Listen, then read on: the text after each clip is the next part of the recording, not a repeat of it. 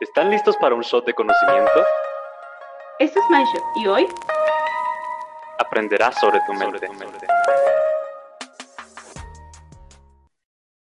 Hola, hola a todos nuestros oyentes de Mindshot. La verdad, hoy estamos aquí reunidos para un episodio, diría yo, fuera de nuestro molde, un tanto retador, no solo por el tema del que vamos a hablar, sino que también a nivel cultural es retador el hablar de este tema. Y pues, por supuesto, como saben bien, mi nombre es Lady Morán y pues no estoy sola. Estoy junto a Rodrigo García y junto a un invitado también especial, eh, el cual su participación va a ser de forma pues anónima, lo tienen que saber, por lo cual no van a escuchar un tercer nombre. Entonces, pero bueno, eh, Rodri, ¿cómo te encuentras el día de hoy? ¿Estás ready para esto? Estoy emocionado y muy interesado en el tema que vamos a tocar hoy. Agradezco de corazón al invitado que nos acompaña hoy, porque sé que va a enriquecer esta charla de una forma que nadie piensa. Así que vamos con todo y empecemos. Pero bueno, antes que todo, mi estimado invitado, ¿cómo te sientes al respecto? ¿Cómo estás hoy? ¿Listo para esto? Muchísimas gracias a ustedes por invitarme aquí. Es para mí un, un placer poder acompañarlos en este podcast, en este episodio. Y veamos qué es lo que, lo que nos trae el día de hoy. Así que, que venga. Muy bien. Bueno, el día de hoy vamos a estar hablando sobre un término que hasta el día de hoy me atrevería a decir que es la única vez que lo he escuchado y es la pornodictadura. Y ustedes dirán, bueno, ¿quién creó? quien estableció este tema. Y en realidad, eh, yo solamente lo he escuchado del psicólogo y sexólogo Ezequiel López Peralta. Él ha colaborado junto a la editorial El Tiempo, que es con quienes lleva un programa totalmente dedicado a la sexología. Eh, por si gustan seguirlos, ellos tienen un podcast en YouTube llamado Sexo en tu oído que plantea diferentes temáticas, por supuesto, él desde la ciencia y desde la psicología responde a diferentes eh, inquietudes, dudas, ¿verdad? Pero ¿por qué este tema vino a ser un tema de importancia o relevancia para Mindshare? Ustedes dirán, ¿qué es esto? ¿Qué está pasando aquí?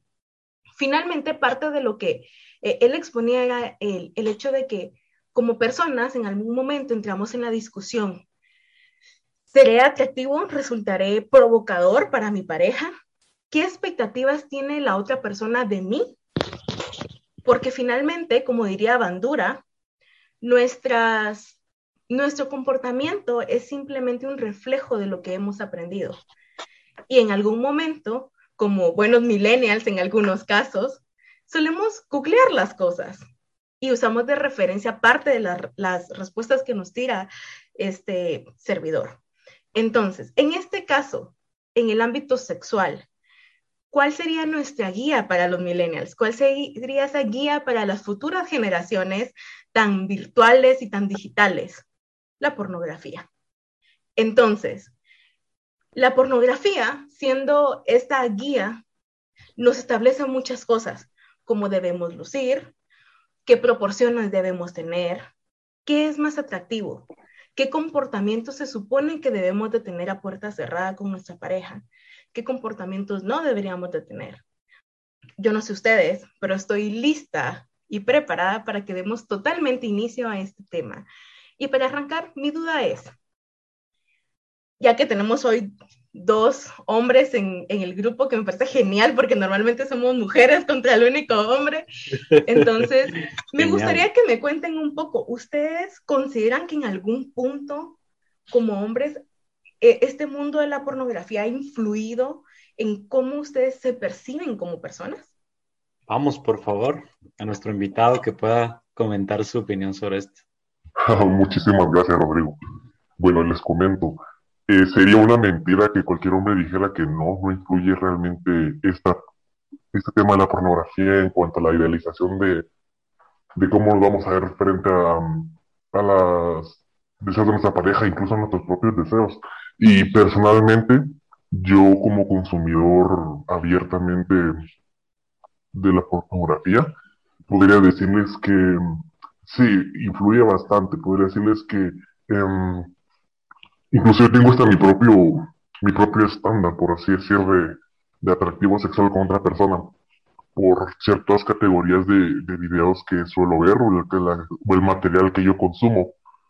Y como les digo, sí es considerable que tenga cada uno su propio tipo y esto de la masificación de la información y de que tengamos un acceso tan abierto y tan próximo a, las redes sociales, a la pornografía, páginas como Pornhub, que es la página que tiene más accesos de todo este mundo, si en algún momento existe como que esta posibilidad de que todos tengamos como una predisposición a que algo nos guste más y la gente en nuestro alrededor no cumpla con esos estereotipos y sucedan estas, estas situaciones las que, ah, no, a mí me gusta más este tipo.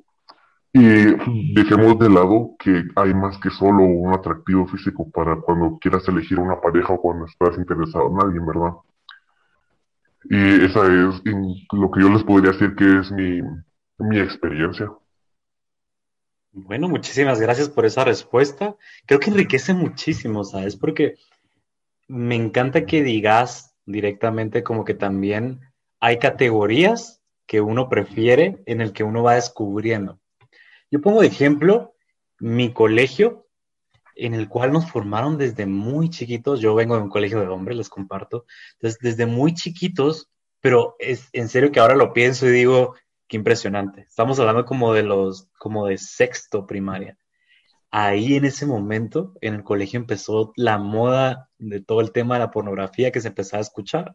Es un tema tan tabú que hasta les puedo compartir abiertamente que me siento hasta cierto punto incómodo, pero por el tema de podcast, porque quiero ser abierto ante todo, les quiero comentar en sexto primaria empezaba el tema de vamos a compartir los videos por Bluetooth que acaba de empezar, no sé si infrarrojo estaba ahí también, pero era como el Bluetooth te voy a compartir las carpetas. Y miren, yo me recuerdo que había uno que siempre el que tenía toda la pornografía que se hubieran imaginado. Entonces tenía, yo me recuerdo, me decía, mira, pues yo lo guardo en una carpeta y en esa carpeta una subcarpeta y después otra subcarpeta. Y era impresionante porque tú te metías y tenía no sé, yo recuerdo unas 50 carpetas que te llevaban hasta la pornografía. Decía así como, bueno, te voy a compartir. Y yo hasta la fecha no entiendo cómo en ese tiempo descargaban ese, esa pornografía. Yo todavía no lo comprendo, pero simplemente él era como el centro y entonces él nos compartía, ¿verdad? No podíamos elegir porque no estaba tan popular, digamos, tan popularizado el tema de la página. Entonces, meterte a internet era muy difícil, o al menos para mí en ese tiempo era muy complicado. Entonces, todo era por medio de Bluetooth. Entonces, este cuate le pedíamos y nos compartía cosas que, que no era como tu gusto en sí, era lo que había. Y ya te empezaba como a producir esa sensación y decías como, mm, ¿y esto qué es? ¿Qué es lo que está pasando aquí? Y entonces, a partir de esos años, poco a poco se fue como popularizando tanto que después vino el internet y estábamos ya tan metidos en ese rollo que venía lo que justamente el invitado está compartiendo, que era, meto y tenés una categoría increíble de, de tipos que al final decís como, bueno, ¿cuál me gusta, cuál no? Y hasta cierto punto, tu realidad la ves desde esa perspectiva. Es como, ¿qué me gusta más? ¿Me gusta más que tenga esto o que tenga lo otro? ¿Que hagan esto o que hagan lo otro? Entonces, yo puedo compartir, Lady, que desde esa perspectiva, si es verdad, y tomando en cuenta que yo crecí desde sexto primaria, bueno, toda mi generación, yo puedo decir que sí influyó muchísimo, porque obviamente era el día a día, era como, nosotros no teníamos mucho contacto con mujeres, era un colegio de hombres. Entonces, era nuestro primer contacto con mujeres desde, ese, desde esa perspectiva, imagínate. Entonces, como que todo se veía influenciado por ese rumbo. Y no es, ahora ya no me resulta tan, tan loco que cada vez que llegaba una niña al colegio, todos eran como, wow, qué increíble una niña, porque no teníamos ese contacto y lo único que conocíamos era esa versión hipersexualizada de lo que es, primero, una mujer y segundo, lo que son las relaciones sexuales. Entonces, sí puedo dar eso, ese aporte porque al menos en mi generación se vio muy, muy, muy influenciada por este aspecto. Y yo recuerdo que desde esa etapa incluso hasta la fecha, esa tendencia cada vez va más, más arriba de, de siempre va, un día busco en internet. Es más fácil buscar en internet porque me toma menos de un minuto que buscar en otros lados, ¿verdad? Entonces, eh, pues ese es mi aporte, Lady. No sé si te ayuda a entender un poco más esa perspectiva, pero sí te puedo compartir que al menos todos los hombres que estaban en mi clase, en mi año, tenían esta tendencia. Era como, era como la versión de droga. Te paso la pornografía por aquí. Entonces era como ese rollo y me, me, me río ahora porque era un rollo de Bluetooth que te tardabas como 10 minutos en pasar un pequeño archivo. Y de verdad yo digo, qué risa, ¿no? Porque al final es como, pasabas, va, pásamelo. Y casi que media clase en lo que se pasaba, ¿verdad? Y, y el chavo este, el que les decía que es como el centro de, de el que sería ahora, como decías, Pornhub, sería como el centro, digamos, él, a la gran él compartía como quería, pues hubiera cobrado, ahora le digo, mejor hubieras cobrado, pues, era, era como el dealer, ¿va? El dealer, exacto. Qué interesante conocer realmente la perspectiva de ustedes como hombres, porque ahora que tú mencionas esta cuestión de la edad y cómo ambos tienen una perspectiva de la vida eh, respecto a este tema, pongo también en contexto el cómo a las mujeres se nos cría, ¿verdad?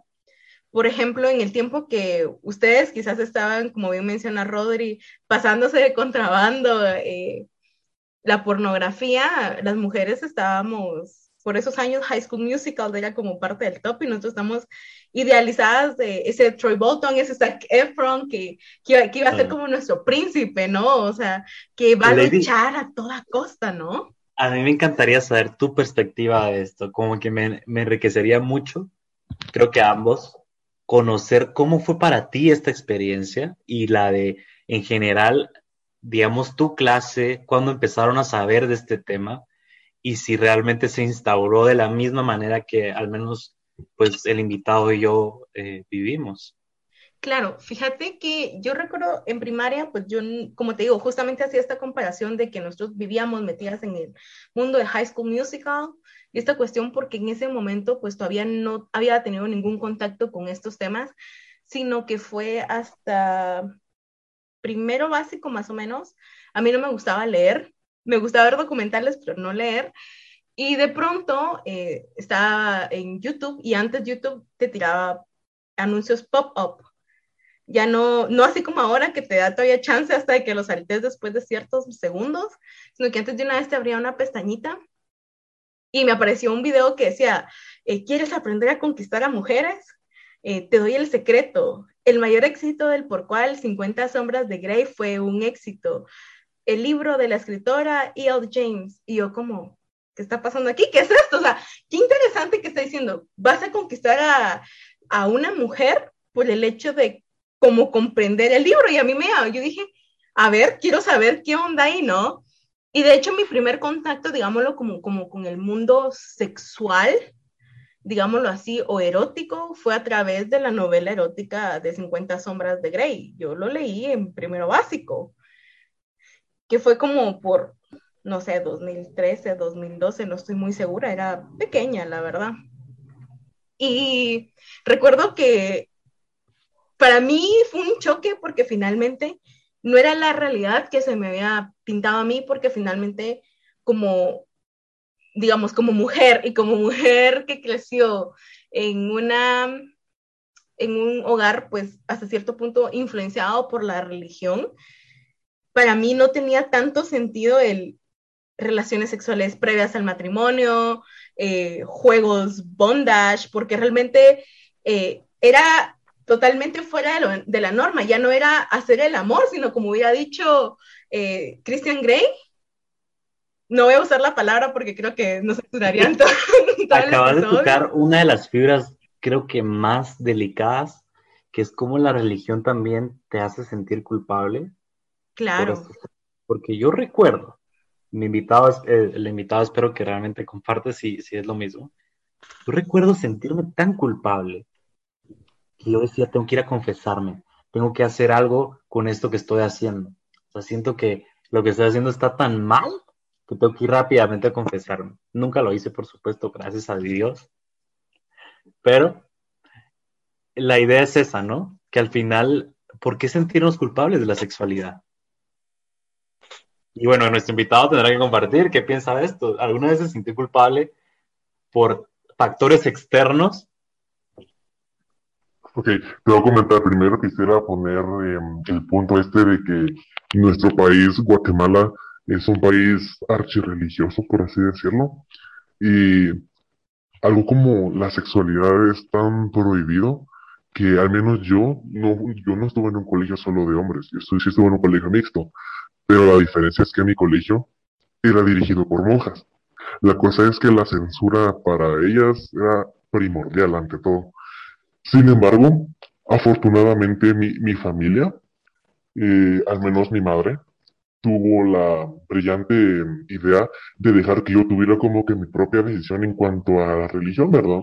Yo desde pequeño, pues creía, decía que Jesús era muy buena onda, que Diosito, pero o sea, yo era como, bueno, supongo que si hago algo malo no me va a castigar porque, o sea, soy un humano y los humanos cometemos errores.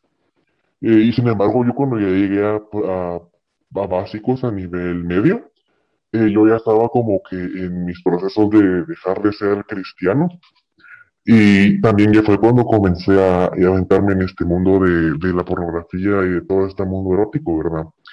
Y al menos en mi caso, yo no me sentía tan culpable como para decir, a la madre, me tengo que ir a confesar, ¿verdad? Yo decía, pero ¿por qué están haciendo eso? Pues, ¿qué se supone que tienen que hacer? Es- Ese, ese, el, el pene solo es para orinar, ¿por qué lo están haciendo, pues? O sea, me, me viene siendo lógico. Sin embargo, yo, yo estaba intrigado por ver qué más podía hacer, qué sucedía, pues, porque al menos yo no soy consumidor de porno heterosexual. Así abiertamente les voy a decir que yo consumo más porno homosexual. Y era como, bueno, son dos hombres, están haciendo algo y pues están haciendo lo suyo. Yo no sé qué están haciendo, pero parece que se están divirtiendo, pues, pero ¿por qué se tienen que quitar la ropa? Y era muy divertido, pues, porque o sea, yo era como por, por curiosidad, porque, ¿por qué lo hacen, pues? Y yo, yo no tenía ni la más mínima idea de que era sexo, pues, porque al menos en mi colegio lo criminalizaban todo. O sea, no podías, no te podías estar ni siquiera al anime, no podías leer ciertas novelas, no podías ver cómics porque era como un pecado. Porque aquí entre nos les puedo decir que yo por ver anime una vez me llevaron a la capilla del colegio y me querían exorcizar. Así, crudo. Fue muy gracioso, ¿verdad? O sea, ni siquiera era por, por pornografía, pues era por Pokémon. Era lo que me gustaba a mí. Y como les decía, eh, al menos yo no yo entendía porque, o sea, nunca me lo contaban. Pues la educación sexual de muchos colegios guatemaltecos es no lo hagan, porque si lo hacen les va a pasar esto. Y, y este tipo de educación sexual en el que decía no tengan sexo, porque les va a salir esto. Y nos mostraron como presentaciones de PowerPoint con sífilis, gonorrea y todas estas enfermedades venéreas, ¿verdad? Y era como para darle miedo a una persona. No era como Claro, para que porque los buscaban como método anticonceptivo la Ah, claro. La abstinencia, Y básicamente. finalmente no es el mejor método. Evidentemente, eh, pueden ver estadísticas en donde, Sí. por ejemplo, en Estados Unidos el 12% de las adolescentes que quedan embarazadas es porque su método anticonceptivo es la abstinencia. La abstinencia, y deja eso también, la abstinencia de hablar de temas de sexualidad. Yo diría ahí como, ese es el peligro más grande, porque si les enseñas, bueno, la abstinencia, pero si ni siquiera te dicen qué es la educación sexual, porque les da miedo, simplemente te dicen abstinencia, abstinencia, abstinencia. Pero en realidad, ¿tenemos hormonas o no? En la adolescencia están como tan altas que no sabes ni qué está pasando. Entonces Claro. ahí sí entro yo como en, en qué mal que por no querer hablar porque el tema es muy tabú, muchos adolescentes por no tener educación sexual no usaron, por ejemplo, algún tipo de protección o al menos no sabían lo que estaban haciendo. Entonces, es preocupante como la abstinencia de, de muchos profesionales o muchos colegios para hablar de estos temas que serían tan simples y simplemente los tocaran. Claro. Sí, sí, justamente así. Y más que la abstinencia, era como te decía, no lo hagan porque es pecado. La promiscuidad es pecado. Y, o sea, y a uno no lo dejan de explorar esas cosas por, porque es pecado. Como le decía, en nuestro país es bastante religioso y cosas como los pecados es, ay no, eso al final de cuentas ya nos va a juzgar y nos va a mandar al infierno por cualquier cosita mínima que hagamos. Por supuesto. Pero bueno, entonces, me encantó escuchar la perspectiva de cómo como hombres eh, experimentaron este primer contacto, eh, cómo de alguna forma este, ha influenciado quizás en su perspectiva de qué quizás entra hoy en parte de sus preferencias, eh, incluso hasta de alguna forma a nivel de pareja, ¿no? El, el, que tenga parte de eso que de alguna forma despierta el deseo sexual, ¿no? Y también, por supuesto, del lado femenino, pues de un poco de aporte, aunque muy corto, porque realmente como mujeres nuestra educación en ese aspecto es muy diferente. Entonces, pero me gustaría saber, ¿ustedes consideran, creen o saben si la pornografía en algún punto es dañina a nivel psicológico? Es decir, si crea algún tipo de daño. Dale, Rodri, ya te vi. Creo que acabas de tocar unos puntos que son el peligro también de la pornografía y que al menos yo sí puedo decir de que es algo que con lo que tenemos que vivir muchas veces cuando consumimos, que es cuando esto se vuelve como la comida chatarra, por ejemplo, que ya no lo haces por el gusto, sino por la necesidad. Ahí es cuando entra el como el cuando he visto que cuando cruzas esa línea es cuando está el peligro de ya no es saludable. Por ejemplo, que yo por, por evitar, o sea, yo empecé a evitar tener relaciones sexuales con otra persona por el simple hecho de que quiero ir a ver pornografía o que ya no me produzca satisfacción sexual pensar en estar con otra persona porque ya me acostumbré tanto a la pornografía y a la comida chatarra que, que es incluso dañino. Ahí es donde yo diría, ese vuelve dañino. Ahora, como toda la comida chatarra la consumimos a diario, pienso que todo el mundo consume más de alguna vez comida chatarra. No quiere decir que esté haciendo algo malísimo, simplemente hoy quiero aprender, no sé, no tengo ganas de cocinar y voy a comer. Para mí es algo así. Es como el primer contacto que tenés y podés disfrutar en ocasiones, pero cuando ya se vuelve una necesidad o tu vida entera, ya no es tan saludable, porque como hemos visto, empieza a producir incluso en el hombre al menos problemas sexuales fuertes, como por ejemplo que ya no tenga erección al momento de, tener una relación sexual con, con alguien más.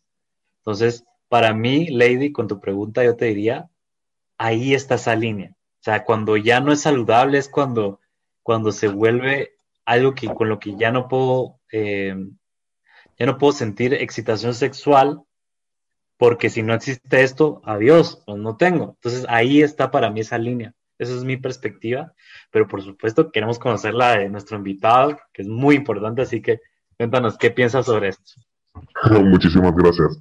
Eh, sí, considero que eh, el consumo de pornografía también podría ser comparable con el consumo de las drogas, ¿verdad? Porque como, como ustedes sabrán, eh, el mero hecho de, de, masturbarse segrega esta sustancia que es la dopamina, ¿verdad? Que se va al cerebro y es como que esta, esta predisposición a la recompensa, ¿verdad? Que sería como ya, ya, ya el orgasmo, ¿verdad? Que también existe esta, esta tolerancia que, tenemos, que se tiene con las drogas a veces, en la que al primer momento, ah, la madre, qué, qué rico pues, o sea, lo vi, me encantó y me fascinó, y esto voy a estar feliz como por un mes, porque solo lo hice una vez, ¿verdad? Pero luego viene un mes, dos veces al mes, tres veces al mes, dos veces a la semana, incluso hay gente que tiene como esta necesidad de hacerlo hasta cuatro veces al día, pues, y es como que algo muy poco saludable, les podría decir, también mentalmente y físicamente. También viene este problema de, de las disfunciones eréctiles, como decía aquí Rodrigo, que es como, ya está tan adicto a esa cosa que ya ni siquiera su, el miembro viril responde, pues, a la, a la excitación cuando tiene una pareja, pues, y el deseo es como, bueno, ya es casi nulo, pues porque ya estaba tan acostumbrado a ver porno tan fuerte, que o sea, una relación sexual ya es completamente diferente. O sea, en la vida real no vas a encontrar una persona así, ajá, no vas a encontrar una persona que, que haga lo mismo que mirabas como que en la forma y no va a ser como que vas a tener sexo con una supermodelo o un supermodelo así súper definido, ¿verdad? O sea, la vida real, Los gritos, todo eso es tan falso cuando lo pones a pensar. Incluso sí, hay complicaciones como el simple hecho del acto, no es como tan simple como pareciera, pues. ¿no? Sí, sí, como, como decís, también incluso ahí hay como cierta objetivización de, de la mujer en el porno, porque, o sea, la- las pintan así perfectas, igual a los hombres. Sin embargo, en la vida real es muy diferente. Hay olores, hay vello corporal, hay segregaciones, hay... Incluso accidentes, decirles que hay en eso, pero son cosas que uno no lo ve, no lo enseña, pues, porque son, te solo el producto, el mejor producto, pues, te dan como por así la mejor mata de marihuana, y no es como que te vayas a a- a consumir el resto. Como te digo, también tiene estas secuelas psicológicas en las que ya no, no sabes cómo parar. Y de ahí también surgen cosas como los trastornos de, de la masturbación crónica, pues, que es uno de los problemas también que no se tocan, que no se miran, porque, uy, no, ¿qué van a decir, verdad? Y ese sería como que el punto que yo les podría decir que yo he visto y que personalmente también he experimentado en algún momento. Muy bien. Y bueno, ahora bien, desde la parte psicológica, mis estimados oyentes, Norman Doye nos habla de que la pornografía, como aquí lo vamos a agregar un poco generalizado en el hecho de adicciones, porque finalmente una adicción inicia así. Justamente eh, nuestro invitado hacía referencia al hecho de esa recompensa que tiene el cerebro, ¿verdad? A nivel eh, de los neurotransmisores, ¿no? En este caso, la dopamina, que es la que juega el papel principal de, todo esto. Y lo que sucede es que iniciamos viendo, digamos, entre comillas, porno normal y nuestro cuerpo responde y súper. Pero ¿qué pasa? Nuestro cerebro tiene la hermosa facilidad de acostumbrarse a un estímulo y se aburre con mucha facilidad. ¿Y qué sucede? Como personas empezamos a buscar contenido cada vez más fuerte, más agresivo, donde incluso, eh, como saben, las diferentes, definitivamente, eh, tags de porno eh, incluyen eh, cuestiones como BDSM, humillación. Hay un montón de cuestiones en donde de cierta forma hay un cierto abuso, ¿no? Entonces, eh, pero eso finalmente, ese nivel de agresividad es lo que en algún punto vuelve a hacer que nuestro cerebro vuelva a responder como cuando veíamos porno normal, entre comillas, o común, porque finalmente nuestro cerebro se fue acostumbrando que necesitamos buscar algo más fuerte. La comparación, esta analogía que hizo nuestro invitado con las drogas tiene mucho sentido, porque inicias, por ejemplo, digamos, cocaína, no te bastó un lineazo, te vas con tres, pero tres ya no, ya no te dan la misma respuesta que uno, entonces va subiendo y va subiendo con el fin de seguir manteniendo esos niveles, esos mismos niveles de dopamina. Y es que finalmente, y el por qué se vuelve adictivo, es porque estos niveles de dopamina tan esporádicos y tan fuertes de un momento al otro, es lo que choca nuestro psique en nuestro cerebro y es lo que dice, wow, pero es que es una explosión total. Literalmente es como ese meme en donde pueden ver al hombre haciendo ¡pua! con sus manos y esta explosión en su mente, ¿no? Es una analogía, por cierto, creo que es la, la más indicada para estos temas, como la droga más rápida que es la cocaína. Claro. Yo les puedo decir que hay personas, recuerdo que han dicho, que la adicción a la masturbación es todavía peor que ese consumo de la heroína. Wow. ¿Por qué? Porque tenés incluso la pipa para consumirla, la tenés en tu cuerpo. Es decir, en cualquier momento tenés la, la oportunidad de, de, dirigirte en donde estés al baño o cualquiera y consumir tu droga. Entonces, me encantó porque es un, va creciendo, ¿no? O sea, tú consumís la primera vez, te produce un boom. Yo recuerdo incluso la primera vez, creo que nunca, nunca lo volví a sentir de la misma forma. Pero la idea es esa, que vas, vas, vas, vas, vas, querés como volver a sentir lo mismo, pero ya no va a ser igual. Pero querés más, más, más y nunca estás satisfecho. Me gustó mucho tu analogía, Lady. Ujú. Claro, y a nuestro invitado porque él fue el primero en dar esa analogía, así que muchas gracias. Y finalmente, ¿qué secuelas nos puede dejar eh, esta cuestión de la pornografía, el alto consumo, la constante estimulación? Bueno, realmente los altos niveles de dopamina pueden influir en un desarrollo de depresión y ansiedad. Y recuérdense que altos niveles de ansiedad también pueden producir psicosis. Entonces, eh, claro, no estamos diciendo que si en este momento tú tienes ganas de, no sé, estimularte, ya te va a dar la depresión de un solo. No, pero es el efecto de la dopamina, digamos, y volviendo a la analogía de las drogas, sucede que, por ejemplo, cuando un cocainómano viene y consume, se da ese subidón, pero por lo mismo que no es normal ese disparo del neurotransmisor, ¿qué pasa? Así como subió, baja.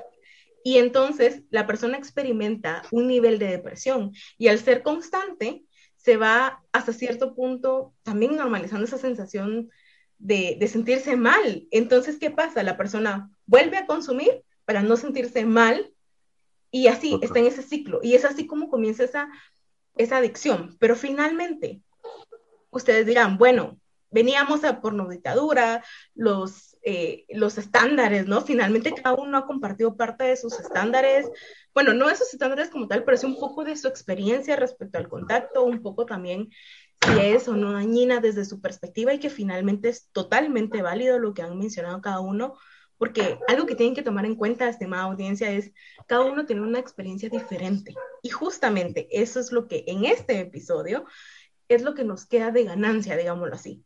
Es esa diversidad que se está dando en este episodio de las perspectivas diferentes, tanto de cada uno de nuestros hosts hoy y nuestro invitado, hasta incluso la diferencia entre eh, cómo se cría un hombre y una mujer y cómo cada uno tuvo un contacto, ¿no? Que fue totalmente diferente. En esta, en esta ocasión, pues no tenemos ninguna técnica como en otras ocasiones se las hemos dejado. Eh, sin embargo, eh, les queremos dejar una pequeña reflexión. Antes de dar esa reflexión, yo me quedé con muchas ganas de seguir hablando de este tema. Creo que me quedé muy corto, así que si el invitado quiere, podemos hacer una segunda parte, porque creo que faltó muchísimo por tocar. Así que gracias, invitado, vamos a decirte así, gracias por, por esta oportunidad. Me muero ganas por seguir explorando más este tema. Y el tema de, de dictadura me encanta también, porque hay que entender a profundidad este tema. Por ejemplo, ¿cómo se siente la audiencia respecto a su sexualidad? Por ejemplo, ¿cómo está tomando la pornografía? La está tomando como, digamos, una forma de conocerse a sí mismo, o la está tomando ya como, como la única forma de sexualidad que va a tener en su vida. Eso es lo que yo diría. La pornografía no está mal, la pornografía es simplemente un archivo multimedia que está en la red. El hecho de convertirlo en malo o bueno es de cada ser humano que está en el mundo. Algo no puede ser malo a menos que le demos esa carga y algo no puede ser malo a menos que ya lo tomemos como nuestra única escapatoria. Entonces, para mí la reflexión después de todo lo que hemos compartido es que cada uno tiene que tomar cartas, un papel activo, mejor dicho, en su sexualidad y ver esto, ver la pornografía como lo que es, simplemente un archivo multimedia erótico que se encuentra en la red y que nos da una oportunidad, puede ser para conocer algo nuevo o puede ser incluso simplemente una escapatoria. Ahí sí que cada quien tendrá que ver si esto es bien, es de bien para él. Así que, invitado, por favor, últimas palabras que quisieras decir después de todo este tema. Bueno, eh, les quisiera muchísimas gracias por invitarme y por considerarme para el episodio de su podcast que me gusta bastante, también lo he escuchado. Y también, como decía Rodrigo, nos quedamos bastante cortos en este tema, que podría dar a, tela de, de otros, otro capítulo, ¿verdad? Y claro, como si me necesitan, yo aquí voy a estar por esto para un próximo capítulo o los que estén necesiten para abordar este tema, porque considero que es importante que hay estigmas que quitar acerca de la sexualidad y hay como unas nuevas reglas que también considero que podrían, que podrían conversarse o podrían proponerse para vivir una, una sexualidad más sana, ¿verdad? Y también quería cerrar con, con una recomendación que tenía que ver bastante sobre el tema que hablamos de sobre la, la comparación de la masturbación con las adicciones a las drogas, ¿verdad? Que es una canción que se llama Cigarette Duet de Princesa Chelsea, Princess Chelsea, que es una canción en la que habla de es solo un cigarrillo y no va a pasar nada, ¿verdad? Y luego dice, solo son 10 cigarrillos, no va a pasar nada. Sería como una canción con la que podríamos em, también tener como esta, este acercamiento. Así que es algo muy interesante para hablar. Y finalmente, muchísimas gracias de nuevo por invitarme y aquí voy a estar listo cuando ustedes me necesiten. Y a la audiencia, espero que este capítulo les haya gustado, tanto como a mí me ha gustado venir aquí a hablar con, él, con, con sus anfitriones. ¿Quieres conocer más? Encuéntranos en las redes sociales como arroba mindshot-gt.